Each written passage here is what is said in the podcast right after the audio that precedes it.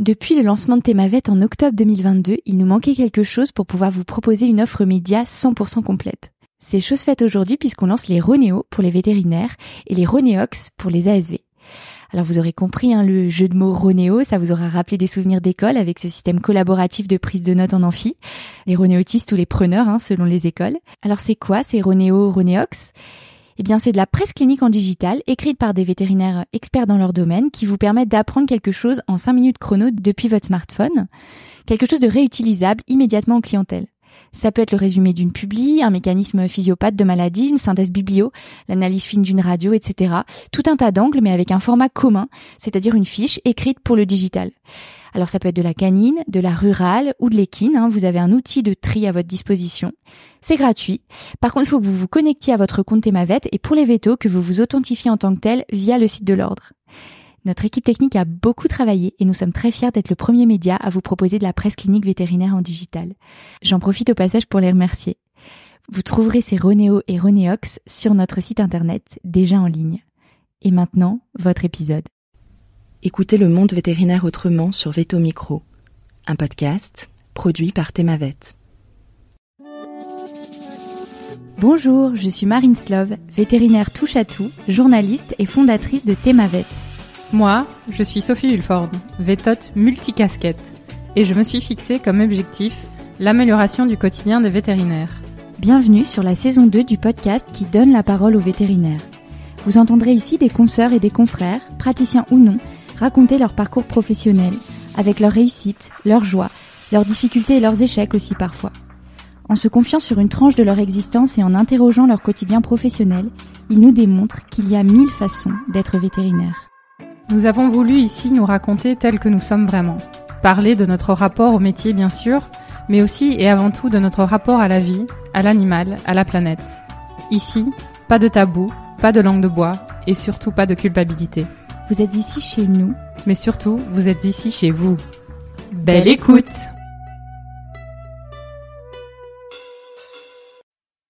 Bonjour à tous et bonjour à toutes. Aujourd'hui sur Veto Micro, j'accueille vétérinaire et star du trail et de l'ultra trail, Annelise Rousset-Séguré. Bonjour Annelise. Bonjour, bonjour à tous. Annelise, tu es diplômée de Toulouse en 2013.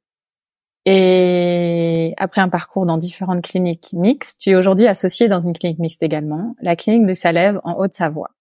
Tu es également maman d'un petit Faustin de deux ans et femme de, attention, pas n'importe qui, car il s'agit également de ton entraîneur sportif Adrien Séguré. Tu as d'ailleurs un sacré palmarès sportif derrière toi déjà. On va en citer quelques-uns. Championne de France de très long en 2023, première au CCC UTMB en 2014. Je précise qu'il s'agit d'un trail de 100 km et plus de 6000 de dénivelé positif.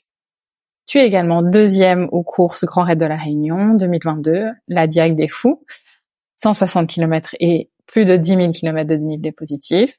Aussi deuxième au Hard Rock 100, 100 comme on dit, car c'est aux USA que ça se déroule en 2023 avec 150 euh, km et euh, j'ai pas la rêve pour le, 2000, le dénivelé positif, c'était 6000, plus de 6000 dénivelés positifs, c'est ça? Euh, C'était plus 11 000. 11 000, voilà. Nous voilà corrigés.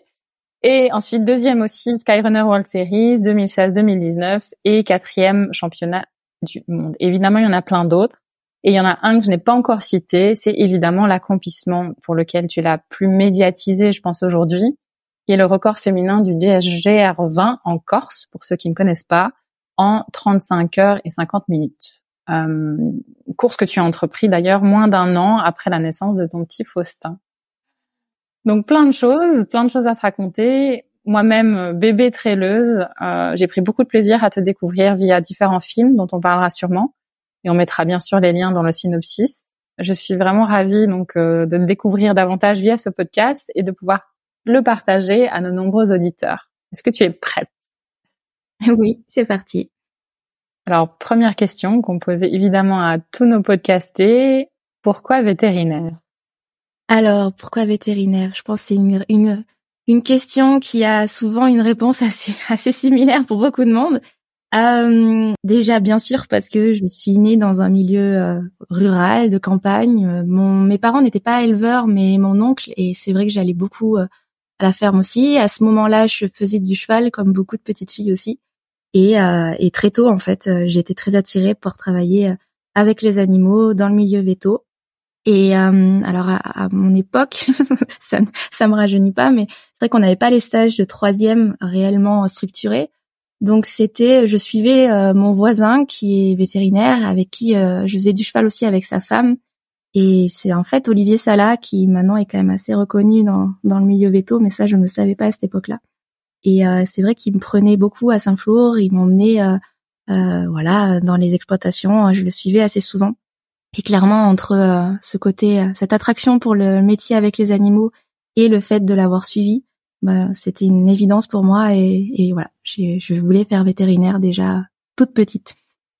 Et c'était une évidence déjà pour toi à l'époque de faire de la rurale ou du moins de la mixte? C'était clairement ouais. Pour moi, euh, c'est tout bête, mais j'avais des chiens et des chats à la maison. Mais mais mais pour moi, le métier de vétérinaire, c'était soigner les vaches, les chevaux et euh, j'avais pas trop conscience du travail en, en, en, clientèle vraiment canine en fait à l'époque. Et je l'ai découvert assez tardivement, vraiment la clientèle canine pure. Je l'ai découvert à l'école. Quoi. Pour moi, c'était vraiment euh, le veto avec ses bottes qui allait en forme. Et tu ne t'es jamais dit que euh, c'était un métier euh, dur ou on t'a jamais euh, susurré que peut-être pour une femme et une petite femme d'ailleurs, parce que c'est un petit, c'est un petit modèle que les gens auront l'occasion de découvrir si on va voir tes, tes vidéos. Euh, ça, c'est jamais quelque chose euh, qui a été évoqué. Alors, j'en avais conscience et j'ai toujours conscience de mon gabarit et de mes limites physiques parce que clairement, euh, quand on fait de la rurale, il y a des fois des côtés euh, un peu agaçants d'ailleurs parce que quand c'est juste des centimètres de, droit qui, de, de doigts qui manquent, ça peut poser problème. J'en ai toujours eu conscience. Euh, maintenant, je, ça me freine pas. Et, euh, et c'est vrai que dans différentes clientèles, notamment à Saint-Flour, qui au début, bah, les, les, filles commençaient à travailler, mais ça a été un, un, monde un peu, ouais, il a fallu du temps pour que les femmes travaillent en rural à Saint-Flour. Et, euh, et c'est vrai que quand je suis arrivée déjà, il y, avait Claire, il y avait il y avait euh, y avait plusieurs vétos qui étaient passés avant moi et euh, et du coup je je vais pas vraiment de, de pudeur par rapport à ça, de complexe. Enfin voilà, j'avais conscience que que mon gabarit pouvait me poser problème. Quand je répondais la nuit que les éleveurs ils ne savaient pas qui j'étais et que je disais bah c'est moi qui vais venir pour le village, ça pouvait leur poser un peu souci à la petite voix. Et quand ils me voyaient arriver, je pense qu'ils commençaient à se dire mon Dieu qu'est-ce que qu'est-ce qu'elle vient faire ici? Mais euh, mais je ouais, le, milieu veto évolue, le milieu rural évolue. Il y a de plus en plus d'éleveurs aussi euh, femmes et euh, et je trouve qu'il faut pas trop avoir peur et pas trop avoir de complexe par rapport à ça. Après, effectivement, il y a des choses qui sont plus dures pour nous, mais ça me freine pas et c'est ouais, c'est comme ça. Et j'aime bien en fait, c'est l'idée que que même des des petits gabarits peuvent peuvent se débrouiller en rural. Ouais, bah super. Alors une question qui me qui me suit, qui, qui m'est venue également, c'est alors sportive ou traileuse avant l'envie de devenir veto ou vice versa Alors pareil de dans dans ma famille, on n'est pas vraiment sportif. en tout cas, enfin, je pense qu'on est toujours à l'extérieur. Mon papa est tout le temps dehors et toujours à bouger dans tous les sens. Mais on n'a pas cette culture du sport et du sport de haut niveau. Donc ça, c'est sûr. Et euh, du coup, moi, j'ai toujours aimé courir et je courais déjà, voilà, petite. C'était mes profs de sport qui m'ont aussi beaucoup sollicité, qui, qui m'ont permis de découvrir la course à pied et qui m'ont clairement donné l'envie de, de, courir. Mais euh, j'avais pas conscience du de ce que pouvait être le sport de haut niveau, de ce que pouvait être euh, voilà quand j'ai été euh, quand j'ai eu la chance d'être appelée en équipe de France pour moi c'était très très abstrait tout ça et que ça avait pas la valeur que puisse enfin qui, c'est devenu maintenant et j'avais pas conscience de ce que ça pouvait représenter. Donc à la base, euh, oui, j'aimais courir, je courais, mais euh, devenir euh, coureuse, athlète, c'était quelque chose qui m'était pas, qui était pas vraiment dans ma, dans mon éducation et dans ma culture à la base. Hum. Tu as été appelée à quelle, en quelle année à l'équipe de France? J'ai eu un appel en, alors ça devait être en 2015. Oui, c'était 2015. Je me rappelle, j'étais encore au, j'étais au boulot, je partais, euh, je me rappelle vraiment de, exactement la circonstance. J'ai arrêté faire des vaccins sur des chevaux. Et euh, j'ai un monsieur, avant c'était c'était Philippe Propage qui m'appelle et euh, qui me dit ben voilà, ben ça serait chouette que que tu viennes faire le stage et avec l'équipe de France. Du coup, je rappelle Adrien dans la foulée. Je lui dis mais, mais qu'est-ce que c'est que ce, ce monsieur? Qu'est-ce qu'il me dit? Adrien, son, son père en fait est, est, cavalier pro et a été longtemps en équipe de France de en équitation en complet. Donc pour lui, c'est, il est bon voilà, il a fait Staps, il est très compétiteur et et pour lui le, le, maillot a une grosse importance, même bien sûr encore plus depuis qu'il est voilà depuis quelques temps maintenant. Mais euh, mais c'est vrai que j'avais pas du tout conscience de ce que ça pouvait représenter et cet appel euh, pour moi était ouais je, je n'avais pas conscience de l'ampleur de cet appel. Alors je fais marche arrière quelques années. Euh, comment se sont passées tes études? Alors assez classiquement, j'ai fait la prépa. Donc j'ai fait ma prépa à Clermont-Ferrand. Euh, j'ai eu la chance de le faire en deux ans. non. Après, bah, comme tout le monde, là, pour le coup, le, le sport était, en, était totalement entre parenthèses. Je courais juste pour me défouler un peu, mais j'avais vraiment, voilà, je faisais rien du tout à ce moment-là. Et justement, après, j'ai intégré Toulouse et, euh, et c'est tout bête, mais juste après, euh, juste après l'accueil, en fait, euh, il y avait, euh, il y avait les, troisièmes, les docs qui viennent me voir et qui me disent ah tiens, il y a un club, euh, on a un club raid où on court, si tu veux venir. Et du coup, j'étais toute motivée à fond et c'est comme ça que j'ai commencé à courir à l'école. Donc, euh, donc voilà, j'ai commencé à courir à côté de mes, études veto à Toulouse où je me suis régalée, hein, comme euh, je pense beaucoup d'étudiants. Hein, ces cinq années d'école étaient étaient trop chouettes. Et, euh, et puis voilà, et ça a commencé du coup euh, à, à courir un peu plus. Et puis après, j'ai rencontré Adrien qui du coup m'a un peu dévié aussi de de, de l'exclusivité vétérinaire et qui m'a vraiment voilà, qui m'a mis plus le pied à l'étrier dans le course à pied. Mais, euh, mais mes voilà, mes études se sont super bien passées avec une une dernière année en rural, comme euh, comme je, je, je voilà, je le souhaitais aussi au début. Donc euh, c'est resté assez classique et, et, beaucoup de bonheur à l'école. Hmm. Tu connaissais d'autres étudiants athlètes euh, sérieux à l'époque pendant tes études? Alors je courais avec avec Marie Astrid qui est qui qui est ma copine de, de copromo qui avec qui on faisait les raids mais après non, c'était c'était que des que du loisir quoi. Et clairement même à ce moment-là avec avec Marie, on n'était pas du tout dans l'optique de compétition. Mais j'avais pas de référence, on va dire, de vétérinaire coureur euh, à ce moment-là. J'étais euh, voilà, j'étais euh, je, je, challengeais un peu les les dogs qui couraient et ça c'était chouette. Mais j'avais pas du tout d'ambition de compétition et, et de j'avais pas forcément de modèle veto qui courait à côté c'est après plus que j'ai découvert que on pouvait courir en faisant veto, mais c'était c'est vrai que voilà à ce moment-là j'étais plus concentrée aussi sur euh, sur bah sur euh, sur devenir vétérinaire et, et courir à côté, mais ça loin de moi d'imaginer que derrière euh, j'allais pouvoir concilier les deux et faire et de faire ce que j'ai ce que j'ai pu faire en course à pied quoi. Mmh, très clair. Du coup, je déduis que bah, devenir athlète professionnel pour toi, c'était pas un objectif en soi, c'est quelque chose une transition qui s'est fait de manière assez naturelle et progressive. Ouais, alors c'est c'est un peu de mal même à dire que je suis athlète pro parce qu'en soi c'est pas vraiment ça. Alors c'est vrai que maintenant j'ai j'ai oui j'ai j'ai c'est pas vraiment de la rémunération mais ça m'a permis d'avoir aussi des sponsors qui qui où j'ai un, une certaine rémunération via cette pratique sportive mais c'est vrai que j'aurais jamais imaginé ça et j'ai toujours essayé enfin j'ai eu des opportunités euh, où euh, des sponsors m'ont un peu incité, surtout que ça s'est développé maintenant. Vraiment les, les, partenariats sont de plus en plus conséquents et sont de plus en plus intéressants. Et clairement il y a de la professionnalisation maintenant qui au début euh, n'était pas le cas où c'était vraiment réservé à, à, très très très peu de monde dans le, dans le monde entier en fait. C'était en France il devait y avoir deux professionnels. Et pour moi c'était absolument pas envisageable.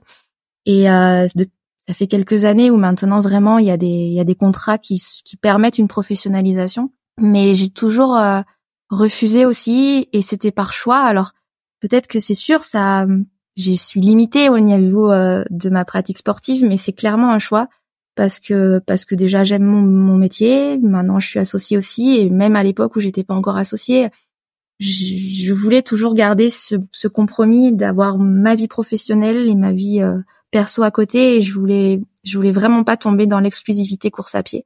Parce que parce que voilà je tiens aussi à garder euh, bah, entre guillemets les pieds sur terre aussi où la course à pied ça durera pas longtemps ça durera pas longtemps hein, faut pas se leurrer hein, je j'ai 35 ans je, sais très bien que je n'ai pas encore euh, 10 ans devant moi et c'est très bien comme ça. Et j'avais aussi envie de garder euh, mon métier et ma passion et arriver à essayer de concilier les deux. Même si c'est pas simple c'est clairement un choix. J'imagine, et on va en parler. Est-ce que tu considères alors que tu combines deux carrières, vétérinaire et athlète? Bah, c'est difficile à dire ça. Pour moi, je suis vétérinaire. Après, effectivement, euh, c'est hum, il y a un peu des deux quoi. C'est euh, des fois on en rigole avec mes collègues, mais euh, je sais que là, j'ai donné mon planning, on va dire, de vacances euh, pour euh, pour l'année prochaine, qui est tablé déjà jusqu'en octobre de l'année prochaine. Et clairement, c'est pour essayer finalement, c'est pas vraiment un planning de vacances, quoi. C'est que des échéances sportives à côté. Alors des fois, j'ai mes collègues qui me disent, mais en fait, euh, les vacances, t'en as pas? Alors c'est si parce que bon, bien sûr, c'est du bon temps et, et c'est pas que voilà, c'est mais clairement, c'est pour l'entraînement et pour et pour la, les compétitions, quoi. Donc c'est c'est un planning mixte quoi où mes vacances veto euh, deviennent des on va dire des, des du travail de trailer. Ouais, c'est un peu ça. C'est vrai que c'est faut combiner quoi, mais ça se fait. Hein. bah, écoute, tu vas nous expliquer comment est-ce qu'elle est vue cette double casquette alors euh, par tes confrères, consoeurs et même par les clients? Alors j'ai eu longtemps euh, beaucoup de pas de pudeur ou euh, je, je, voulais pas trop en parler en fait et clairement je voulais pas. ils savaient que je courais, mais ils se rendent, enfin ils savaient pas forcément que je courais non plus autant mais euh, je voulais toujours euh, essayer de enfin pas de le cacher mais en tout cas euh, que voilà je, moi je, je, devais travailler et que le trail ne devait pas forcément enfin ne devait pas empiéter sur mon travail. Donc assez longtemps même s'il le savait ça restait très dissocié. C'est vrai que depuis le depuis la Corse où ça a pris ben, clairement une ampleur qui m'est totalement qui m'a échappé complètement avec une médiatisation. Enfin, c'est sûr que ça a été euh, assez complexe à gérer et heureusement d'ailleurs que mes proches, enfin surtout Adrien, m'en a beaucoup préservé. Mais du coup, en étant préservé, en étant essayé de, de, de se de ne pas se rendre compte que de l'ampleur du truc, parce que clairement ça a été un peu démesuré pour moi. Euh, c'est là que bah oui les, les clients ont commencé à certains clients ont commencé à m'en parler et c'est vrai que là il y a eu un pas un peu euh, où euh, le, le, monde du trail commençait à devenir bah aussi présent en fait à la clinique. Alors tous mes éleveurs le savent. J'ai un peu pareil. Il y a eu un film donc de, de filmer qui m'ont demandé si on pouvait aller un peu chez les éleveurs et c'est quelque chose qui me posait un peu problème au début en fait. J'avais du mal à à, à le demander, à les faire participer parce que pour moi c'est assez distinct. Il y a ma vie de coureuse, il y a ma vie de, de veto. Et c'est vrai que maintenant c'est un petit peu les deux sont clairement liés quoi. Alors mes collègues, man, ouais, clairement c'est chouette parce qu'ils m'ont, ils, m'encouragent et puis ils sont vraiment chouettes parce qu'ils euh, savent, et voilà, ils, me permettent de le faire. Et, euh, et c'est vrai qu'on a une organisation à la clinique où je trouve, euh, par rapport à mes expériences que j'ai pu avoir avant, c'est c'est le, parfait compromis, je trouve. voilà, c'est clair que j'arrive à m'entraîner, j'arrive à trouver du temps pour pour mes compètes, pour mes entraînements, donc il y a, y, a y a vraiment un respect et un encouragement par rapport à ça. Et c'est plutôt bien vu. Après voilà je j'ai clairement conscience que euh, bah si euh, je très concrètement je m'entraîne beaucoup entre midi et deux et ben quand euh, il est midi et demi que je suis encore sur une CESA ou que je suis encore chez un éleveur bah l'entraînement je peux pas le faire je peux pas le faire c'est comme ça quoi. Et il faut que voilà quand je suis au boulot la priorité ça reste le boulot. Et puis et j'essaye de me, dépatouiller pour que pour que je puisse faire aussi du trail à côté. Mais j'essaye de garder vraiment mes priorités, en tout cas quand je suis au travail. Des fois, c'est compliqué à accepter à la maison parce qu'Adrien, des fois, il se casse la tête pour euh, pour arriver à m'entraîner et, et, je saute les entraînements. Mais mais voilà, je trouve qu'il y a un bon compromis et c'est plutôt bien accueilli à la fois chez avec mes mes collègues, à la fois euh, avec mes clients. Quoi. Mmh, très chouette. Est-ce que tu penses qu'il y a des, des, liens à faire entre le sport de haut niveau, bah évidemment pour ton cas plus particulièrement du trail, et le métier de, de veto? Autrement dit, est-ce qu'ils est peuvent s'apporter l'un l'autre? Je pense quelque part, ouais. Alors il y a le côté un peu physique, c'est sûr, parce que mine de rien, quand on parlait de veto rural et, enfin voilà, de, du petit gabarit, bah avant-hier j'ai fait une torsion, j'ai encore des courbatures et même parce que je travaille pas assez le haut du corps et que ça fait mal clairement, il y a voilà, il y a il y a un côté physique à avoir, mais je pense que le, le, la course à pied, ça me fait acquérir, oui, à la fois une résistance physique, peut-être, ça c'est sûr. Il y a des choses des fois où je vais je vais être un peu un peu trop têtue et aller voilà, il faut faut que j'y arrive parce que je me dis il faut y arriver euh, physiquement, je vais pas lâcher quand même parce que parce qu'en ultra on lâche pas.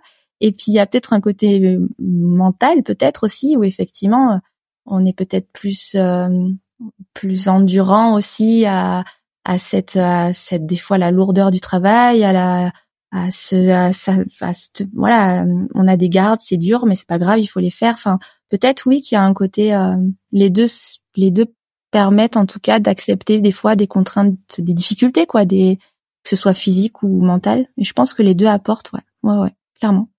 Petite note à Adrien alors de faire un peu plus de renfort pour euh, le haut du corps pour le prochain entraînement.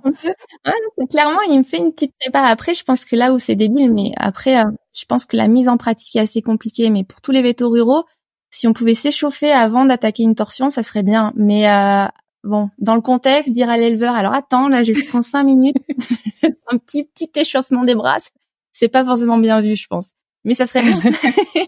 Est-ce que hum, comment ça se passe alors ton quotidien, une journée type Tu disais que tu t'entraînais principalement entre entre midi et deux, du coup? Ouais, alors clairement, euh, je travaille. J'ai un jour de repos fixe dans la semaine, c'est le mercredi. Sinon, bah, on commence à 8 heures, on finit à 19 heures. Et aussi particularité de la clinique du Salé, on arrive quand même à finir entre à midi à peu près. Alors c'est des fois c'est midi et demi, mais je me donne la deadline à midi et demi et, euh, et je m'entraîne beaucoup entre midi et deux. Donc c'est des entraînements, bah forcément qui ne dépassent guère une heure, mais euh, euh, le lundi, le mardi, le jeudi et le vendredi c'est comme ça. Je fais des entraînements autour de la clinique, donc soit euh, des petits footings et puis le soir je peux faire un peu de renfort. On a équipé la maison aussi pour pouvoir avoir une salle de muscu et et pouvoir le faire à la maison pour pas perdre de temps le soir en rentrant du boulot. Et puis sinon c'est du fractionné, c'est de l'intensité pour essayer de faire de la qualité avec un temps assez court, hein, pour pouvoir voilà le faire euh, la qualité en une heure. Et puis ben quand euh, je suis pas de garde le week-end ou quand euh, ou quand je travaille pas le samedi, ben je j'ai mes week-ends pour pouvoir faire mes sorties longues et pouvoir faire des voilà des gros blocs de foncier. Mais globalement c'est ça. Et en général j'ai le lundi de repos sportif parce que c'est mon jour de garde aussi. Donc comme ça ça me permet de voilà de pas sauter l'entraînement si je suis appelée entre midi et deux ou le soir pour pouvoir sauter l'entraînement. Donc voilà, la semaine type, c'est lundi repos, repos sportif pour arriver à faire la garde. Mardi, mercredi, c'est le mardi, pardon, c'est c'est une heure entre midi et deux, souvent de la muscu le soir. Mercredi, c'est sortie longue. Jeudi, c'est entre midi et deux et parfois le soir. Vendredi, c'est entre midi et deux. Et le week-end, ben, je m'entraîne euh, tout en conciliant aussi ma vie de famille à côté. Mais voilà, concrètement, c'est ça. Alors, euh, pour ceux qui se disent euh, ne pas réussir à faire du sport pendant leur, euh, leur boulot, à bon entendeur. D'ailleurs, ça m'amène sur une question. tu parlais de repos parce que tu as la garde. Si tu as une nuit, une nuit de merde, hein, on va dire clairement, où t'es, je sais pas, appelé plusieurs fois, voilà. le lendemain, ton entraînement, tu le fais quand même, tu le sautes. comment ça se passe des moments comme ça? Ben clairement, ça c'est la chance d'avoir mon entraîneur euh, qui euh, partage la nuit avec moi et qui arrive à voir à peu près l'état de le lendemain. Euh, ben c'est c'est c'est c'est toute la complexité effectivement de notre travail avec euh, avec ces astreintes. Ben c'est un peu en fonction si vraiment la nuit a été très agitée. ben si j'avais une grosse séance le lendemain, je vais faire plutôt un footing quoi, c'est clair. Et ça, c'est vrai qu'il y a Kadri qui peut le, le réadapter et c'est une chance de l'avoir comme entraîneur parce qu'il peut me gérer aussi à quotidien. Parce que sinon c'est vrai que ben c'est assez difficilement compréhensible à un coach extérieur de dire bah écoute là en fait je suis pas capable de faire mes 400 parce que j'en peux plus. Là au moins il, il me réadapte. Mais c'est vrai que c'est à tenir en compte parce que sinon euh, sinon on a enfin c'est de la fatigue de la fatigue et puis on on tient pas quoi. Donc il faut adapter aussi. excellente transition d'ailleurs ton mari également ton entraîneur comment ça se passe ça? D'ailleurs comment est-ce à quel moment euh, vous vous êtes dit tous les deux, est-ce que c'est lui qui a proposé? Est-ce que c'est comme une demande en mariage? Est-ce que tu veux bien être mon entraîneur? Bah, En fait, ça se fait naturellement parce que clairement, c'est c'est Adrien. Je l'ai rencontré quand on était donc quand j'étais étudiante, on faisait les raids à l'école Veto. On avait le, le, club raid de l'école et on faisait les raids de, autour dans la région quoi, autour de Toulouse. Et lui avait euh, l'équipe Absolu Raid qui était à, à l'époque une, voilà, une équipe assez reconnue où il faisait les les, les coupes du monde de raid et, euh, et donc on se retrouvait des fois sur des petits raids, euh, des, des, petits trucs sur deux jours, enfin sur un ou deux jours dans la région. Et c'est à ce moment-là où je le faisais avec euh, des copains veto et, et lui cherchait une fille en fait dans leur équipe de raid multisport. Et c'est comme ça qu'on s'est rencontrés au départ, avant qu'on devienne mari et femme. on était on était copains et Et il a commencé du coup à me recruter comme ça, à me tester dans son équipe de raid. Et c'est lui en fait qui m'a entraîné naturellement. Et ça, de moi-même, j'aurais pas eu cette démarche en fait de, de, chercher un coach parce que parce qu'encore une fois, j'avais pas trop ça dans, culturellement, j'avais pas trop ouais, j'avais pas forcément cette demande de, de moi-même quoi. Et c'est lui qui a commencé du coup à me faire découvrir vraiment le trail et à m'entraîner. Et il m'a vraiment entraîné. Ma première saison complète, c'était 2013. Et, euh, et donc c'est là où vraiment lui après m'a fait mes plans d'entraînement quotidien. Et du coup j'ai toujours eu Adri comme euh, comme entraîneur. Et pour moi c'est c'est comme ça, c'est quelque chose qu'on partage. C'est clairement euh, un projet à, à deux, à trois même maintenant, mais c'est c'est je l'envisage pas sans lui quoi. Et, euh, et même à un moment, il a voulu essayer de se, de se soulager parce que je pense qu'il se met un peu de la pression aussi, le fait que ce soit lui qui m'entraîne. Et ça ne marche pas. J'ai essayé d'être avec euh, avec un entraîneur autre. Euh, ça a duré 15 jours. Je lui ai dit, écoute, maintenant, euh, si tu me reprends pas, j'arrête de courir, mais ça sert à rien de faire comme ça. Et parce que pour moi, c'est pas, c'était pas envisageable sans lui. Clairement, avec nos, notre quotidien aussi, je pense que ça serait compliqué d'être entraîné par quelqu'un d'autre parce que parce que c'est quand même un quotidien un peu particulier avec cette vie de veto. C'est c'est quand même c'est vrai. Hein, c'est on a un métier quand même un peu un peu bizarre par rapport à ça. Et euh, et puis et puis encore une fois voilà, je l'envisage vraiment pas sans lui. Après euh, voilà, on parle pas euh, entraînement euh, matin, midi et soir. Je, je fais ce qu'il me met de faire. On passe par une application comme ça. J'ai j'ai le programme il sait très bien ce que j'ai à faire tous les jours. Mais voilà, on n'est pas, euh, enfin, en tout cas, moi, je le vis pas comme, il n'y a pas d'obstacle à ça, quoi. On s'est jamais pris la tête par rapport à ça. Juste le seul truc, c'est vrai que ça, il aime pas quand je saute une séance, quoi. Il y a des fois, bah, j'ai pas le choix. Donc là, il va être peut-être un peu plus exigeant par rapport à ça. Mais, mais sinon, euh, pour moi, en tout cas, ça me pose aucun problème cette relation de coach et de et de mari. Ça me va très bien. C'est chouette. Parce qu'il y y a une scène qui est quand même assez mythique hein, dans le dans la vidéo sur GR20 où tu quand même tu tractes ton mari. J'encourage les gens à aller voir. Tu tractes ton mari en courant. Il est à vélo euh, sur une montée et t'as l'air quand même de souffrir. Il n'y a pas un moment où il te fait un entraînement, t'as envie de lui dire mais non mais ça va pas la tête. Euh, chose que tu te sentirais peut-être plus libre de dire parce que c'est ton mari. je sais pas.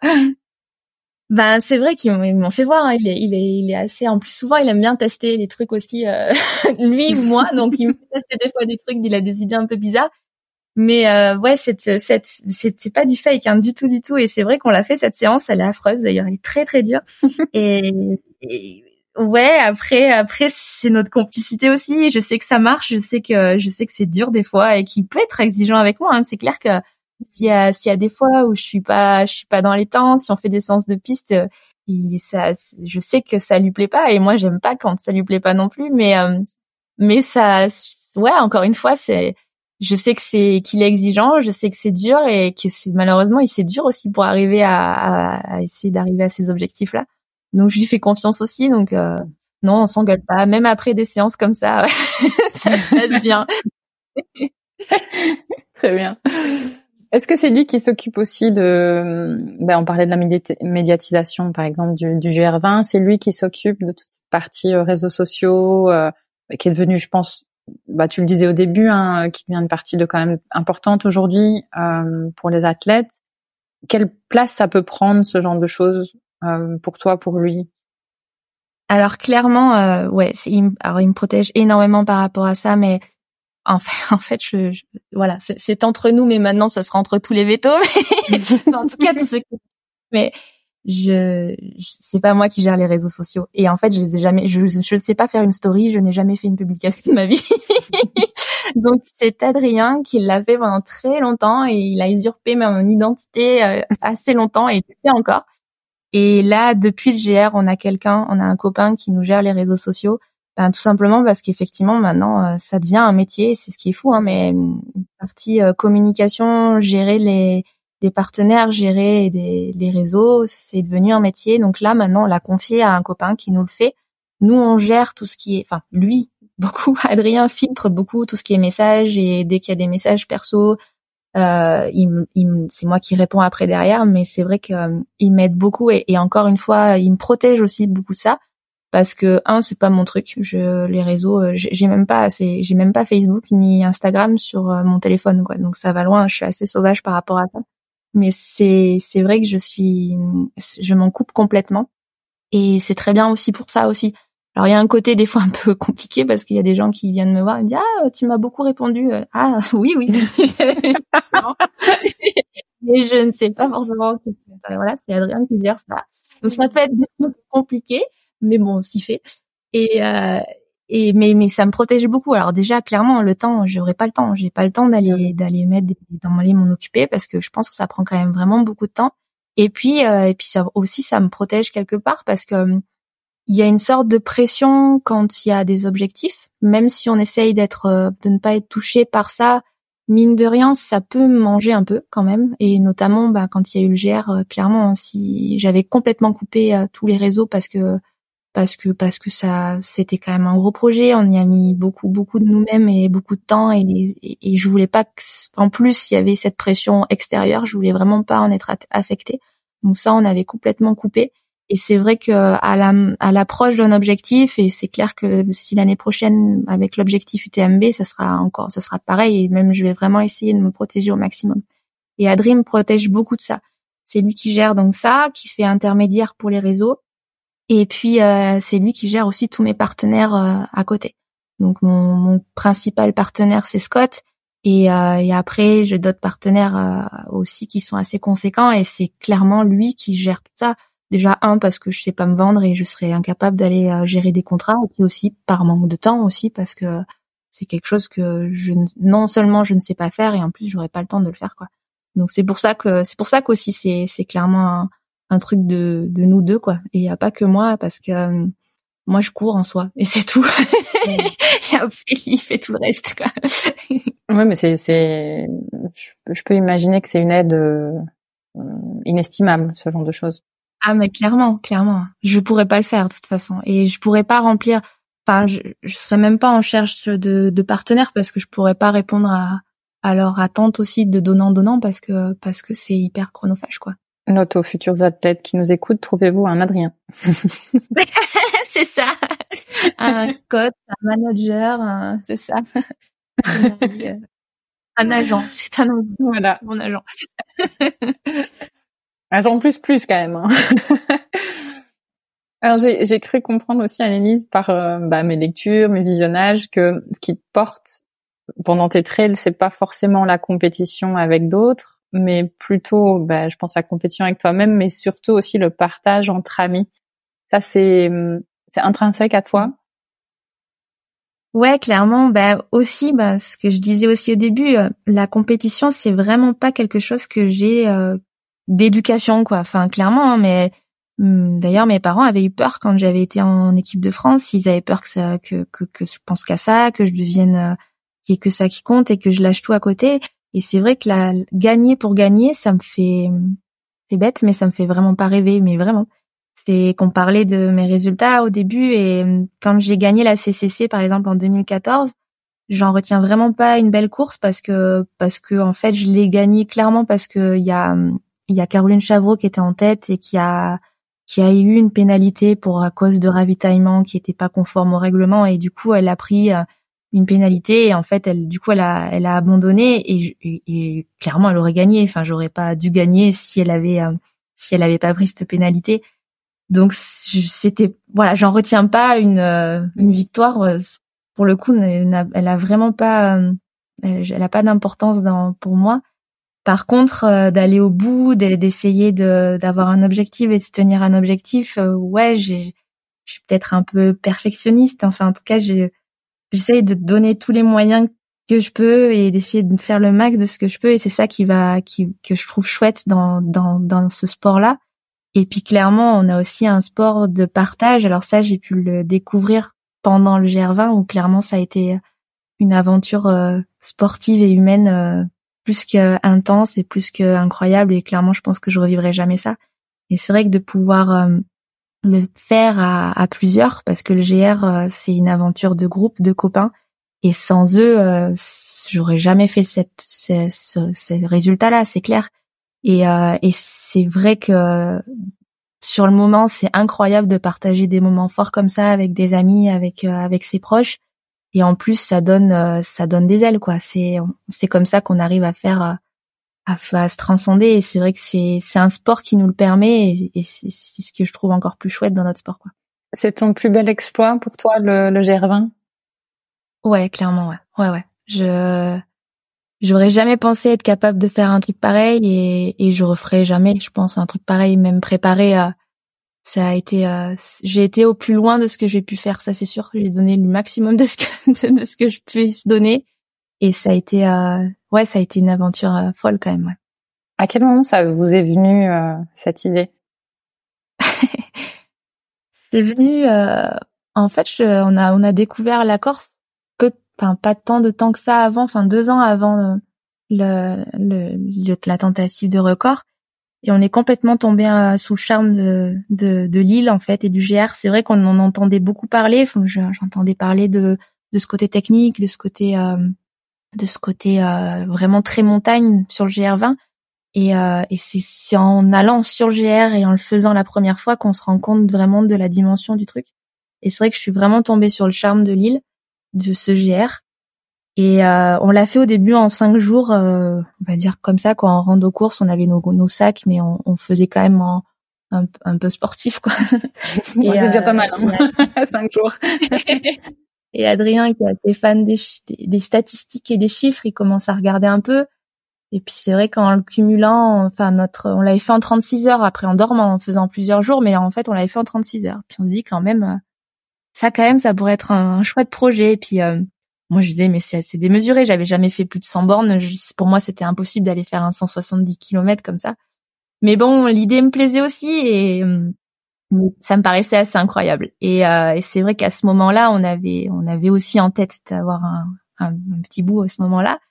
Donc on n'avait pas forcément de, de date butoir. voilà, le, projet numéro un c'était d'avoir Faustin et puis après le GR, on savait pas trop quand est-ce qu'on allait le caler, mais mais bon, Adri a commencé vraiment à creuser le truc, à aller chercher de plus en plus. On s'est, on est allé voir nos, nos amis corses aussi là-bas, on commençait à en parler.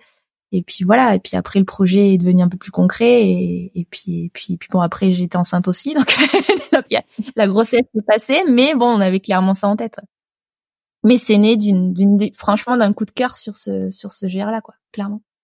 Et donc, euh, le, bah, le projet bébé, du coup, comment vous l'avez envisagé à l'époque euh, Parce que c'est euh, c'est encore une profession en plus finalement, hein, maman. Elle est partagée cette fois. Eh ben ouais après euh, après voilà bah, j'avais on avait on a envie d'avoir un petit bébé et puis euh, mais c'est pas on se en fait c'est ça qui était chouette c'est que j'ai eu une bon j'ai une grossesse qui s'est passée incroyablement bien. Donc je me suis tout de suite voilà j'ai pas voulu me dire bon ben c'est parce que t'es enceinte que t'arrêtes tout et j'avais vraiment envie d'essayer de concilier. Alors sans avoir je voulais pas être en entraînement, je voulais pas mettre euh, mon bébé non plus en risque, donc euh, j'avais arrêté tout ce qui était intensité et tout. Mais par contre, euh, je voulais essayer de concilier les deux et c'est vrai qu'on s'est fait accompagner assez tôt de, de d'une spécialiste en, en, rééducation abdo-périnéale et du coup tout de suite elle m'a suivi pendant la grossesse donc pour pas faire de bêtises mais c'est vrai que oui on avait j'ai quand même gardé une grosse activité physique pendant ma pendant ma grossesse pour arriver à tout concilier mais bon ça s'est fait assez naturellement et et ça s'est très bien passé quoi. Oui, finalement, il venait se greffer à l'aventure, euh, pas du tout à la supplanter. Exactement, complètement. Il s'est totalement greffé. donc super. Donc il est, donc lui, il est arrivé, et puis vous êtes dit, bon, allez, c'est parti pour euh, ce projet de, de GR20. On a attendu un petit peu, enfin quelques mois quand même, enfin deux mois en gros, postpartum. Euh, bon, j'ai repris. Euh, en fait, j'ai gardé vraiment une activité. Enfin, avant d'accoucher, j'étais sur le cavé. La, la, enfin, quelques heures avant d'aller à l'hôpital, j'étais euh, à la maternité. J'étais dans sur le cavé de, de Chamonix. Donc, c'est vrai que ça allait très très bien. Mais euh, du coup, j'ai gardé une grosse activité physique pendant ma grossesse. J'avais vraiment beaucoup gardé de renfort. Et, et on était allé en Corse quand j'étais enceinte de huit mois. Enfin bref, et puis euh, j'ai repris, j'ai après l'accouchement, j'ai repris alors progressivement en essayant de faire attention, en respectant bien les les consignes de, de ma Et puis en septembre, avant de reprendre le boulot, s'est dit quand même on va aller, on va quand même profiter de ce congé mat pour aller retourner en Corse. et donc on y est retourné avec Faustin et puis euh, Et puis bon, je commençais à recourir un peu et puis euh, et puis finalement quand même on est allé à Calenzane et puis à Calenzane euh, bon, je suis quand même montée au premier col. Puis ça passait bien donc au début je trottinais en montée mais je, je descendais en marchant. Et puis après il m'a posé à Asco et puis problème quand on me pose à Asco, il faut passer le cirque de la solitude et puis venir me rechercher que quand même quelques kilomètres après. donc c'est ce qu'il a fait. Et en fait, j'ai refait le GR deux mois postpartum donc bon, c'est dit que finalement ça allait pas si mal. Après, euh, fallait quand même, j'étais pas encore prête, mais ça allait, ça allait pas si mal que ça. Et, hum, et c'est là qu'on est allé voir après Guillaume, donc Guillaume Perrette et Lambert Santelli. Donc on aura vraiment dit plus concrètement, ça serait peut-être envisageable pour ce pour le printemps prochain, quoi, pour juin. Et puis, et puis finalement, est allé voir le président de la FFME, qui est le celui qui, qui, qui gère en fait les tentatives de record puis on y a dit bon, euh, avec le petit qui est avec deux mois, ben on va le, on va le tenter pour euh, pour juin. Ok. Donc là, clairement, ils y ont pas vraiment cru. Hein. Même Lambert et Guillaume, ils se sont dit, ils sont complètement allumés, ceux-là. Et puis clairement, euh, en fait, ma grossesse, elle m'a vraiment servi et je pense que j'ai acquis une musculature et une une force suite à la à la, à la bah, d'avoir porté en fait, d'avoir pris du poids, d'avoir continué à, à pousser en fait avec le poids en plus j'ai acquis une musculature que j'aurais jamais développée à un autre moment. Et finalement, même si c'était pas bien sûr dans ce but-là qu'on a eu mon petit, mais ça m'a beaucoup beaucoup aidé. Et le fait d'avoir pu faire ça, d'avoir vraiment tout axé la préparation ensuite à la grossesse, objectif euh, GR20, on l'a tellement focalisé là-dessus que finalement la prépa, elle a été, elle a été, elle a été géniale. Mais moi, j'y croyais pas non plus. Je pensais pas qu'en mois postpartum ça pouvait, ça pouvait passer. Et il y avait Kadri qui en était persuadé, mais ça a été quand même un, sacré euh, ouais c'était un gros culot quand même d'essayer de, de le faire comme ça mais mais ça a marché et au final je pense que ça la grossesse aura été hyper bénéfique en tout cas je pense vraiment en fait. Et euh, et même ce que j'ai pu acquérir à ce moment-là je l'ai même je l'ai même perdu. Enfin ça a été énormément de bénéfiques en fait d'un point de vue musculaire euh, que finalement j'aurais jamais acquis avant quoi. Donc quelque part c'était osé mais c'était un pari qui était pas mal en fait.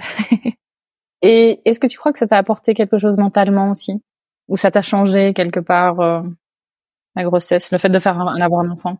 Il y a quand même un truc qui change, c'est que on accepte euh, le truc qu'on a, qu'on n'a pas forcément en tête au début, mais on accepte moins bien de s'entraîner. Enfin, j'ai du mal à partir des heures euh, sans Faustin. Et ça, c'est quelque chose qu'au début, bah, on n'y pense pas, ce qui est bête, mais aller au travail, partir 12 heures sans le voir, c'est bête, mais c'est comme ça. Enfin, je l'accepte et c'est, je dois aller au travail, c'est comme ça. Par contre, partir 6-8 heures pour aller m'entraîner sur mon jour de repos et ne pas être avec lui, c'est quelque chose que j'accepte pas et j'ai vraiment du mal. Et je pense que toutes les mamans se retrouvent après dans le même euh, dans le même cas et c'est aussi pour ça que je pense que les filles euh, vont peut-être moins vers de l'ultra, moins vers des sports d'endurance à cause de ce côté-là. C'est qu'on a du mal finalement à, à accepter de prendre du temps pour soi, un peu égoïstement pour aller s'entraîner, au détriment d'un petit bébé. Et c'est vrai que ça, j'ai un peu de mal à l'accepter.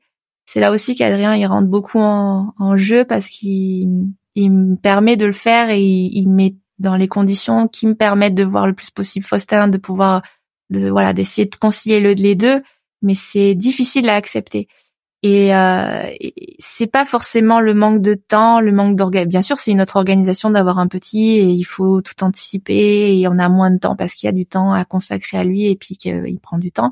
Mais il y a ce côté acceptation de de, de voir de, de prendre du temps pour soi au détriment du petit. Et ça, euh, c'est presque ce qui est le plus difficile et c'est ce qui change le plus dans notre pratique, dans ma pratique sportive. Après, ça donne de la force aussi. C'est-à-dire que je me vois pas euh, encore, c'était impensable de d'abandonner, de d'être voilà, il fallait aller jusqu'au bout et même encore euh, par exemple la diagonale où j'ai été hyper mal, où la course ça, ça a été un chemin de croix pendant tout le temps. Ben voilà, j'y étais, il fallait que j'y aille et c'était impensable pour Adrien et pour Faustin surtout de se dire euh, non là, écoute, finalement ça me saoule, j'arrête quoi. C'était non non, on a fait tout ça, j'ai j'ai trop donné pour euh, pour arriver à là, euh, je vais pas baisser. Enfin, ça donne une force en plus, ça c'est sûr. Hmm. Vous êtes euh, parce que comme si vous étiez enfin ensemble en fait. Ouais, quelque part, ouais. Et c'est vrai que puis bon, on l'intègre à fond quoi. C'est sûr que il aimera peut-être pas ça et plus tard il va me dire mais pourquoi vous nous avez fait subir tant que ça? Mais c'est vrai qu'on le prend partout. Il, il nous a suivis partout et c'est drôle parce que c'est là aussi qu'on voit l'impact que ça a. Mais ils absorbent vachement. Avant la Corse, euh, il a eu euh, il a eu de la fièvre euh, juste avant juste avant le départ. Il était pas bien, il a été tendu alors qu'il est pas du tout comme ça d'habitude. Avant la hard rock, il m'a fait la même. Avant la diag, il était pas bien. Et puis alors quelques jours après les courses là, il fallait était était tout le temps collé à moi. Enfin, ils vivent quelque part. Je pense que les les émotions, les l'intensité, euh, la séparation aussi pendant l'effort, euh, ça, ils en sont pas imperméables quoi. Et clairement, euh, c'est fort aussi pour les pour les enfants, je pense, de leur faire vivre des trucs comme ça. Alors après, peut-être qu'ils nous en voudront plus tard, mais l'avenir te le dira. mais en tout cas, je sens que ça a quand même un petit impact sur lui quoi. Hmm. j'imagine que toutes les expériences ont, tous les traits ont leur particularité. Est-ce qu'il y a un moment préféré dans un trail ou des moments préférés dans un trail? C'est pas facile de répondre à ces questions. En fait, clairement, alors surtout sur du long, il y a des moments très durs, il y a des moments un peu d'euphorie. Donc c'est vrai que et c'est pas enfin, c'est difficile de les prévoir et de savoir à quel moment ça va être affreux et les fois ou quel moment ça va être incroyable. C'est vrai que c'est pas toujours l'arrivée qui est incroyable, s'il y a des moments en fait, je sais pas, je sais pas, par exemple sur la hard rock, c'est vrai qu'il y a eu un, une portion où on monte un sommet, où c'est, enfin, il y a le côté aussi la dimension du paysage en fait à prendre en, compte. Il y a des moments vraiment où on se sent tellement bien parce que physiquement ça va bien, c'est, magnifique. Enfin, il y a plein de moments en fait euh, qu'on, savoure et c'est vrai que ça apporte beaucoup de choses. C'est, c'est un sport particulier parce que on va très loin dans l'effort. Il y a des moments où on est dans un mal-être absolu qui est qui, qui finalement on se dit mais pourquoi on se fait tant de mal? Mais pour aussi avoir des des, instants euh, de ouais ou euh, je sais pas on, fait ça pour ça quoi. C'est je sais pas des levées de soleil des moments où euh, où on est on se sent bien on se sent on est coupé de tout ça c'est chouette. Puis après il y a les moments de partage aussi quand on arrive sur les ravitaux. C'est c'est très c'est un peu bateau ce que je vais dire mais c'est vrai quoi. Quand quand on a été longtemps tout seul dans la pampa où on a vu personne, où on a été dans le dur et puis là on se retrouve euh, où il y a où il y a nos proches, où il y a notre nos familles, nos amis, euh, ça redonne des ailes. Il y a vraiment de tout. Après euh, chaque course, on en garde des, des, des souvenirs très durs, des souvenirs incroyables. Mais mais ce qui est sûr, c'est que c'est pas dénudé d'émotions, ça c'est sûr. ça passe par tous les étages, je pense. bah, ça s'entend même à ta voix quand tu le décris là, et ça se voit euh, dans, dans tes dans tes vidéos.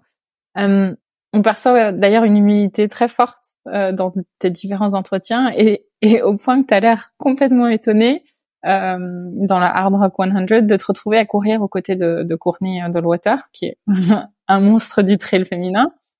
Ça te fait quoi de courir euh, est parmi les plus grands du trail, dont tu fais partie hein, d'ailleurs, même si tu es voilà, parfois un peu dans le déni, j'ai l'impression. Comment ça se passe? Ben, j'avoue que ouais, à la hard rock, ça fait ça fait bizarre. Alors c'est particulier la hard rock. C'est vrai qu'au départ, euh, on n'est pas nombreux par rapport aux autres trails.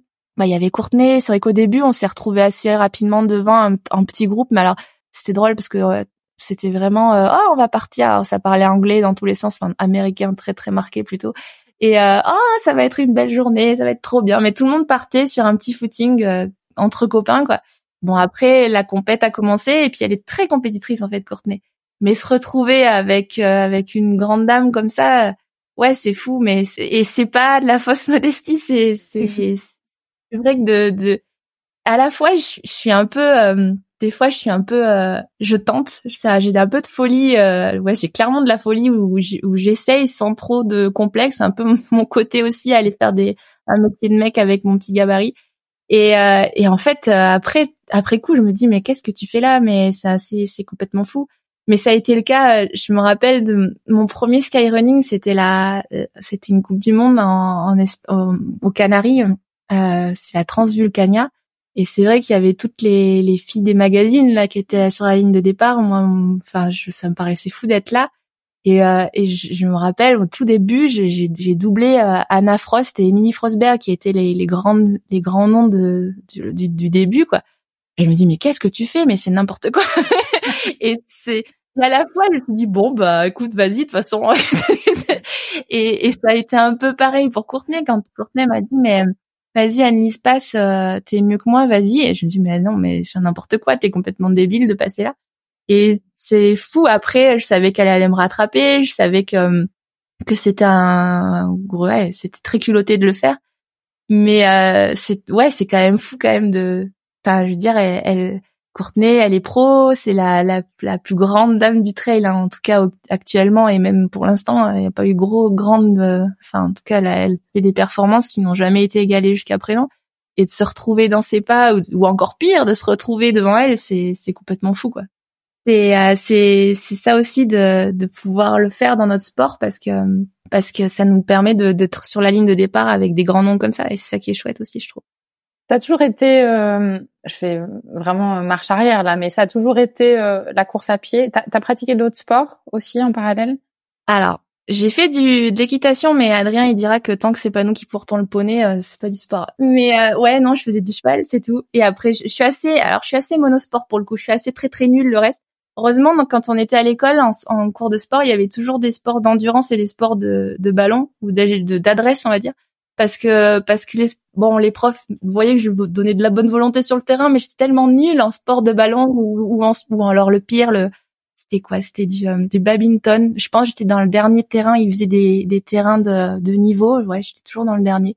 Mais bon comme ils voyaient que je courais un peu pour attraper la balle que je n'arrivais pas à attraper ils mettaient quand même la moyenne non, je suis assez, je suis assez, je suis assez nulle en fait dans tous les autres sports. Donc euh, ça me va bien de courir, mais quand il faut se servir de mes bras ou d'une stratégie de ballon, je, je suis absolument lamentable. Donc euh, ouais non, à de la course à pied, euh, je suis assez monosport. D'accord, très clair. Hum, j'ai une, question qui, enfin deux questions même qui reviennent à finalement la, la comparaison entre ces, ces deux métiers. Hein. Hum, ce serait quoi euh, tes moments préférés euh, en pratique quand tu es sur le terrain euh, en train d'exercer le métier de vétérinaire? Bah j'aime enfin ouais, j'aime la j'aime la rurale quoi, j'aime le j'aime faire un village, j'aime l'adrénaline d'aller d'aller faire naître un veau, c'est c'est bête mais c'est vrai. Après euh, après j'aime aussi beaucoup le maintenant je fais de la mix hein, je fais de la canine aussi.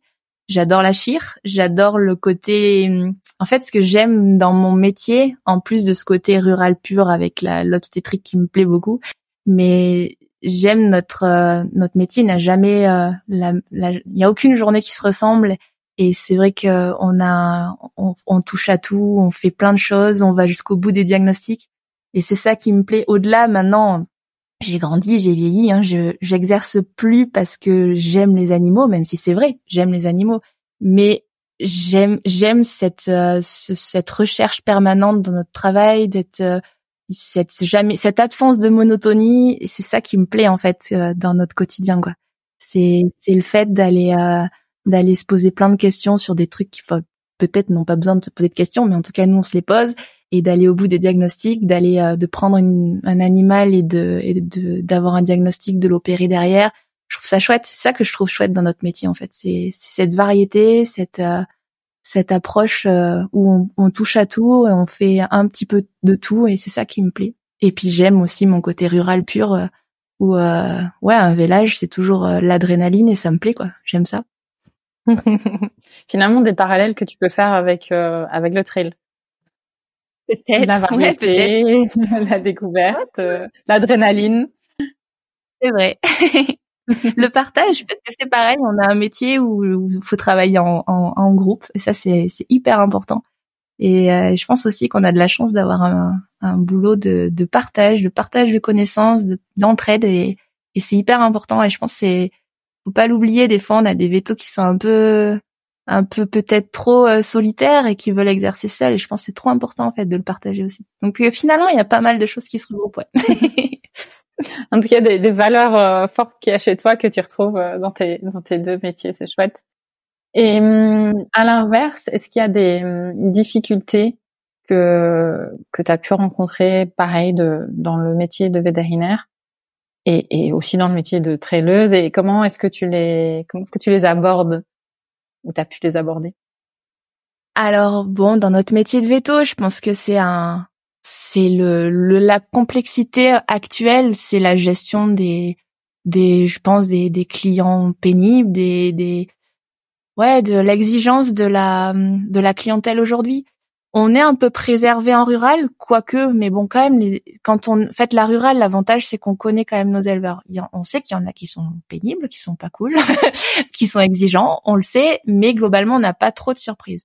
Je trouve, enfin, ce que j'ai du mal aujourd'hui et ce qu'on a du mal, je pense tous, hein, c'est d'accepter l'exigence et le que qu'a la clientèle en canine. Et c'est vrai qu'elle est de plus en plus importante si on fait le parallèle avec euh, avec le côté sportif aussi, c'est tout ce qui est euh, jugement sur les réseaux, les avis, les, les tout ce qui est euh, ouais commentaires assez assez en plus hypocrite parce que on n'a jamais en face, mais c'est plus par des avis Google pour la clinique ou par des. Alors après pour en côté trail globalement, alors encore une fois, je, je ne vois pas tout et je sais très bien, mais je trouve c'est assez bienveillant quand même pour la plupart. Mais c'est vrai que dans notre métier, on est quand même exposé assez rapidement au mécontentement. Enfin, clairement, quand il y a du mécontentement, on, on, est, on est tout de suite visé. Chose que peut-être dans d'autres métiers, euh, on est un peu plus protégé. Et je trouve que c'est ce qui est peut-être le plus difficile au quotidien à gérer. Et puis, euh, et puis voilà. Après, j'ai découvert d'autres choses aussi depuis que je suis associée. C'est sûr qu'il faut gérer euh, une équipe, il faut gérer. Alors, on a de la chance, la clinique tourne bien, ça se passe bien, donc il y a moins ce côté difficultés euh, économiques. Enfin voilà, ça pour le coup, on est une association, on est quatre, on partage les tout ça et cette contrainte-là n'est pas trop lourde au quotidien. Par contre, ouais, la gestion des, des clients, et je pense c'est un c'est un problème, une problématique de plus en plus importante dans, dans notre métier, quoi. Et, euh, oui, clairement, j'en suis, euh, on en est tous exposés, et je pense que c'est ce qui est le plus pénible au quotidien dans notre métier de vétérinaire. Hmm. Comment vous les abordez ça, ça y est des choses que vous mettez en place euh, activement euh... Quand clairement ça se passe mal avec quelqu'un ou quand euh, euh, je sais pas, voilà, il y a pas longtemps, là, j'ai une de mes assistantes qui clairement a été visée, pas nommée, mais assez assez facilement identifiable dans le commentaire. Mais c'est des avis Google à cause d'un mécontentement, mais en plus des bêtises. Un, chat qui, suite à un détartrage, il y avait un, peu de sang, elle en l'a rendu, il y avait du sang, la dame a été tout de suite bim en sortant de la clinique, on reçoit des avis Google c'est, je pense que l'important c'est déjà de d'en parler entre nous, de se dégager un peu de, faut pas se dire voilà je suis toute seule à prendre le poids de ça, c'est il faut justement on est quatre associés, on est huit à bosser ensemble et quand euh, et quand ça voilà quand ça touche quelqu'un il faut il faut le dire tout de suite. Mais euh, et puis il faut essayer de relativiser, enfin parce que des fois c'est vrai que c'est nous ça nous paraît un peu absurde, mais bon ça peut aller loin. Après les les gens sont plus en procéduriers donc ça peut aller loin. J'ai mon collègue qui s'est fait embêter parce que euh, un chien euh, soi-disant corgi qui en fait était un, croisé corgi border s'est retrouvé après une castration avec une oreille qui est tombée. Ça a été hyper loin. Après avec du recul, on dit mais c'est pas possible, mais les gens, mais euh, où on va quoi mais mais quand bien même c'est lourd à supporter au quotidien et je pense que c'est important un de, de, de le partager ces difficultés et puis deux essayer de finalement relativiser un peu quoi. Mais mais c'est vrai que c'est quelque chose qu'il faut euh, qu'il faut ouais, faut prendre du recul et, se dégager un peu de tout ça parce que parce que ça devient de plus en plus présent et, ça c'est enfin, c'est pas clairement nous euh, en particulier je pense que ça c'est un truc euh, récurrent dans la dans le dans le contexte actuel quoi. Est-ce que tu penses que hum, toi personnellement le fait que tu as vraiment beaucoup d'investissements euh, dans les à côté, dans ta vie euh, personnelle, comme tu l'as dit au début. Est-ce que ça, ça t'aide justement à prendre du recul par rapport à toutes ces choses? Peut-être, ouais, clairement. Et puis aussi, j'ai de la chance d'avoir d'avoir quelqu'un qui est en dehors du métier de veto. Parce que bon, clairement, on a on est très veto, très copain veto, et on a vite un cercle exclusivement veto. Alors, ce qui est chouette parce que c'est une petite famille, mais ça a ses limites aussi où justement je trouve que quand on est fermé dans un cercle veto, ben on n'a plus trop de recul sur tout ça. Et euh, je pense que moi là, mon principal allié pour ça, ben, c'est le fait que Adrien, mes amis, mes amis proches globalement, euh, en dehors de mes amis veto bien sûr, ben ne sont pas dans ce milieu-là. Et ça permet aussi de relativiser parce que franchement, de se prendre la tête pour une collerette par exemple, franchement, finalement avec du recul, on se dit mais ça n'a pas de sens. Et c'est vrai, ça n'a pas de sens. Et c'est hum, dès l'instant qu'on a des gens qui nous le refont un peu euh, clairement dire, et ça fait du bien et, et c'est important. et des fois de s'enfermer un peu. Mais mais bon, ça, euh, moi j'aurais pas rencontré Adrien, j'aurais été comme beaucoup à, à, être très veto et exclusivement veto et et, c'est comme ça qu'on tombe un petit peu dans ces travers où euh, où tout devient très compliqué à gérer. Et je trouve c'est hyper important de, de, de on a notre métier de veto, on a nos soucis de veto, mais des fois il faut quand même bien les remettre dans leur contexte et se dire finalement bah bon la dame elle est pas contente, bah c'est pas grave, hein, ça reste un, c'est pas très très grave quoi. Donc je pense c'est important aussi d'avoir euh, cette, cette espèce d'échappatoire, de, de penser à autre chose et de qui nous permet de relativiser, d'avoir un peu de recul sur ça quoi. Parlons d'échappatoire, projet 2024. L'UTMB, Tintin, 170 km, 10 000 km de dénivelé positif. Euh, bon, comment ça se prépare un événement pareil? En fait, maintenant, aujourd'hui, euh, l'UTMB dans notre sport est devenu un peu comme euh, le Tour de France en cyclisme. Quoi. C'est c'est devenu quand même l'événement l'événement à faire dans une carrière de, de, de trailer, je pense en tout cas. C'est c'est l'événement international qui a le plus de le plus de poids. Et, euh, et ça en est devenu même une, une sorte d'exigence de sponsor. En fait, clairement, maintenant, moi, dans mon contrat, il y a l'UTMB à cocher, ou du moins une, une course d'UTMB. Et c'est vrai que, notamment bah, pour Scott, hein, pour mon partenaire principal, c'est là ils axent beaucoup beaucoup de choses, euh, que ce soit dans moyens de marketing, de com, de, de conception de produits sur ce projet-là. Donc c'est aussi une, une sorte de de, de, de Graal dans la carrière sportive. Alors j'avoue que moi, à titre personnel, bien sûr c'est une belle course, bien sûr c'est c'est parce qu'elle est vraiment chouette quoi. J'ai fait la CCC qui est le, le 100 km. En fait c'est c'est le même parcours sauf le début, les 70 km pour aller jusqu'à Courmayeur. Et elle est incroyable, elle est magnifique. On fait le tour de ce Mont Blanc là, c'est elle est majestueuse quoi, elle est incroyable arrêter une carrière sans l'avoir fait, je pense que ça serait dommage. C'est vraiment quelque chose à cocher, c'est quelque chose à vivre et je pense qu'intensément, une fois qu'on est dedans, ça doit être quelque chose de vraiment incroyable à vivre. Donc j'ai envie de le faire, j'ai envie de le préparer quand même du mieux que je peux et puis et puis donner le maximum quoi. Donc ça sera le projet de l'année prochaine. Ouais, clairement euh, pour toutes ces raisons, ce sera c'est c'est le gros projet de l'année prochaine et ça sera toute la prépa sera axée dessus quoi. Si tu pouvais faire n'importe quel autre projet, tu ferais quoi alors? là, en fait, très concrètement, je me donne encore deux ans de compète euh, assez intense, enfin, on va dire d'essayer de, réaliser ces projets. J'aimerais refaire la diagonale comme il faut. C'est vrai que l'année dernière, on l'a, ça a été un peu de péché de gourmandise de vouloir cocher et, le GR et la, la diagonale parce que j'étais cuite et puis bon, il y a eu, euh, c'est vrai que comme on en parlait avant, ma grossesse c'était aussi basée sur la prépa GR j'ai mon bébé, on a enchaîné et finalement c'est j'ai peu eu de pause entre les deux et ça a été ça a été dur finalement. On se dit mon Dieu qu'est-ce que j'ai demandé à mon corps? Et puis c'était quatre mois après la diagonale et la diagonale a été vraiment un enfer. Donc c'est j'aimerais la refaire, c'est une superbe course, c'est quelque chose qui a été vraiment chouette. J'aimerais la, la refaire comme il faut. Après, euh, forcément, la Corse a donné des, des idées de, enfin, le, le fait de faire des projets off comme ça sur des records, euh, c'est c'est tellement fort et tellement incroyable que ça donne toujours des envies de de, de recommencer quoi.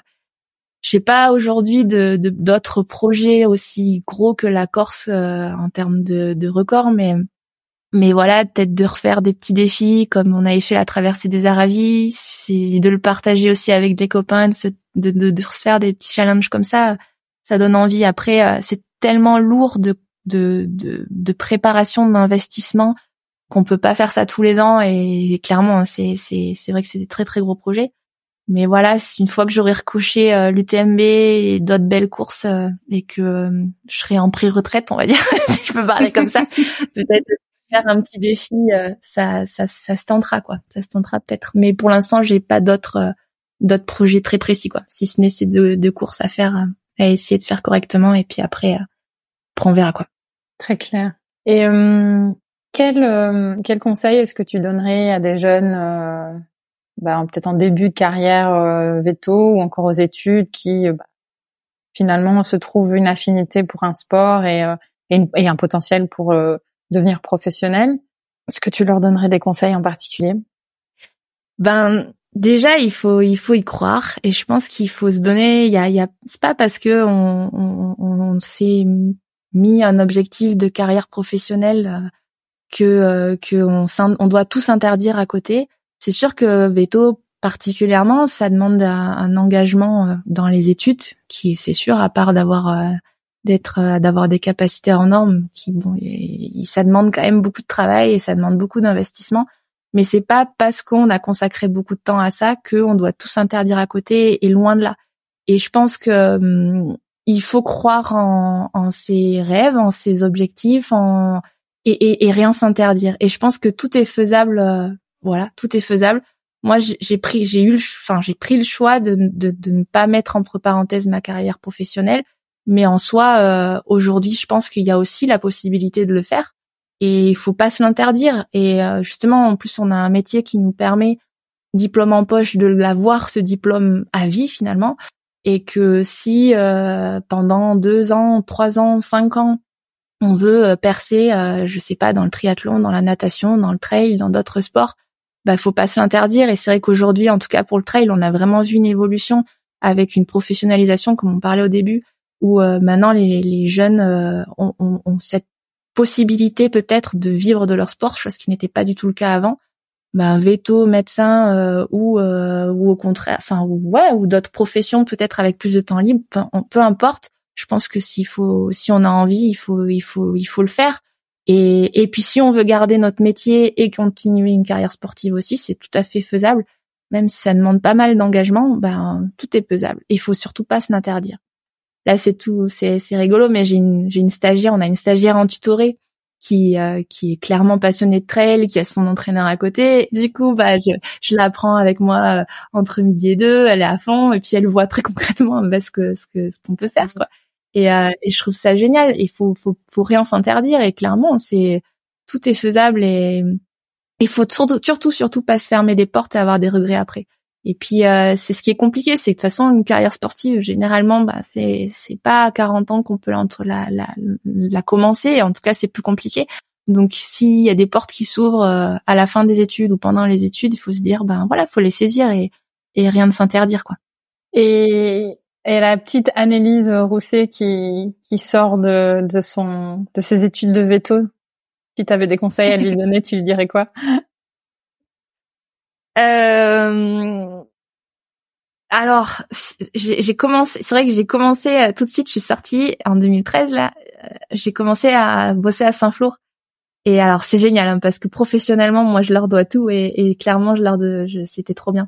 Peut-être que euh, il faut justement quand on parlait d'essayer de concilier les deux, ça aurait peut-être été bien de, de dire un peu plus concrètement ce que je faisais à côté et pas de partir en loose euh, entre midi et deux le soir à 20h à la frontale pour s'entraîner parce que ça faisait une petite surcharge quoi. C'était un petit peu intense donc voilà je pense que c'est important euh, maintenant il y a plus de tabou justement à, à ce côté où euh, enfin en tout cas ça serait s'il y a des tabous euh, c'est c'est pas les bonnes personnes et il faut faut expliquer que les, gens doivent changer je pense que c'est important que on a le droit d'être veto, on a le droit d'avoir une vie à côté, que ce soit dans une passion, dans un sport, dans, dans une famille.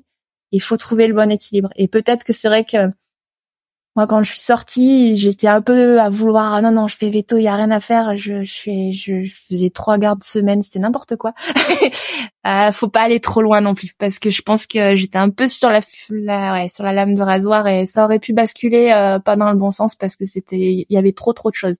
Donc, je pense que c'est important de, de, de faire ses choix, comme on disait, et tout est possible, tout est envisageable mais euh, il faut peut-être être un peu plus raisonnable que, que ce que j'ai comme j'ai pu l'être ma première année euh, à vouloir faire euh, une CCC et, et, et, trois gardes semaine avec cinq ou six jours par semaine. C'était un peu trop à Saint-Flour mais mais voilà après voilà faut faut je pense qu'il faut juste être un peu plus raisonnable que ce que j'ai pu l'être. Mais mais après voilà. Pour pas basculer du côté c'était c'était de la c'était de la peur tu penses de de, de de pas être à la hauteur du métier de veto pour des employeurs? Ouais peut-être en fait. Je je je voulais euh, je voulais pas que ça prenne sur mon travail. Vraiment pas. Et je je j'avais une sorte de de, de timidité de peut-être un peu de peur ouais mais je voulais pas en tout cas que qui se disent bah ça, de toute façon elle pense qu'à courir et, et elle veut pas s'investir Ce qui était, ce qui est bête, mais c'est vrai que je l'avais un peu en tête et je voulais pas que ça, je voulais pas qu'on ait cette euh, cette opinion de, de moi et du coup j'en parlais pas. Après c'était un défaut de moi aussi, hein. c'est que clairement j'en parlais pas trop quoi. Enfin en tout cas ils avaient clairement pas conscience de ce que ça pouvait représenter quoi. Après euh, c'est bête hein, mais euh, mais même encore a la clinique où pourtant là ils, savent hein, que que je cours tous les jours que je mais je sais pas s'ils ont vraiment conscience très concrètement de l'engagement que ça peut représenter quoi. C'est c'est c'est pas évident de la part de collègues qui euh, qui voilà qui courent pas à côté qui font pas forcément enfin qui si mais à, leur euh, à leur euh, en façon loisir quoi c'est c'est les gens se rendent pas forcément compte de de de, tout l'à côté quoi ils voient la course forcément ils voient l'investissement que ça demande sur le, le, jour J mais tout ce que ça demande en amont je sais pas si clairement les gens en ont vraiment conscience mais ça il faut quand même le dire, il faut, faut sans que ça empiète trop sur le travail parce que parce que voilà. Mais euh, il faut se préserver aussi quoi. Et peut-être pas. Moi j'étais peut-être un peu trop, euh, un peu trop, euh, ouais, têtu à vouloir à vouloir tout faire et il faut pas non plus. ouais, faut, faut faut faut faire prendre conscience à ses collègues et à et à son entourage que on a besoin des deux, on a besoin de s'investir dans autre chose que veto et c'est pas pour ça qu'on fera pas son métier correctement, mais faut se protéger peut-être un peu plus que ce que je n'ai pu le faire, quoi. Très bien, merci beaucoup pour ces sages paroles. Alors est-ce que est-ce qu'il y a on a couvert plein de choses et j'aurais sans doute euh, des tas de questions encore à te poser. Mais est-ce que toi tu aurais quelque chose, euh, tu aimerais rajouter quelque chose par rapport à tout ce qu'on s'est dit aujourd'hui? Euh, je ne sais pas, je ne sais pas. Euh, non, si ce n'est ça, c'est qu'il faut trouver le bon équilibre, mais ça, euh, quel que soit, voilà, dans notre profession tout particulièrement, et puis, euh, mais c'est c'est valable dans dans tout plein de domaines, quoi. Je pense que c'est une, il faut se faire plaisir, savoir euh, rien renoncer en fait, et avoir quand on a envie de faire quelque chose, quand on a des objectifs, il faut essayer de de, de les accomplir. Je pense qu'il faut pas avoir de regrets, quoi. C'est juste ça peut-être, c'est tout. Très bien, merci. Alors on sait maintenant que pour te contacter, il faut passer par ton agent. est-ce que si, si voilà, si des personnes euh, veulent te contacter, euh, est-ce de un, est-ce qu'ils peuvent le faire? Et si oui, c'est quel est le meilleur euh, média? Oui, oui, il y a pas de souci. Alors bien par les réseaux, il y a pas de problème. C'est c'est juste que des, enfin souvent il l'a vu avant moi, donc euh, tout ce qui est message euh, un petit peu bizarre, il il le supprimera. non, non, mais après euh, après bien sûr par les par les réseaux, il y a pas de problème. Après, je suis pas sur LinkedIn, des trucs comme ça plus professionnels. C'est vrai que j'y suis pas mais euh, mais par les réseaux, il y a tout à fait possibilité de de se de communiquer par les réseaux ou par après par mail aussi. Bon bah super. Bah écoute, je te remercie beaucoup euh, Anne-Lise pour euh, ce super entretien, du temps euh, que tu nous as trouvé parmi ton entraînement, ton petit Faustin et ton métier. Donc donc merci beaucoup pour ça et bah, bonne chance surtout dans tous tes projets pour l'UTMB. On te suivra de très près euh, au mois d'août, l'année prochaine. Ouais, août. Merci. Merci d'avoir écouté cet épisode de Veto Micro. Si le cœur vous en dit, partagez-le à vos amis et à vos collègues, abonnez-vous au podcast et mettez-nous une note de 5 étoiles avec un gentil commentaire. C'est ce qui nous permet de remonter dans les classements et de donner de la voix à la profession. Si vous souhaitez participer à Veto Micro, nous suggérer des invités ou tout simplement nous écrire, faites-le sur l'adresse podcast.temavette.fr. Prenez soin de vous et à la semaine prochaine pour écouter une nouvelle façon d'être vétérinaire.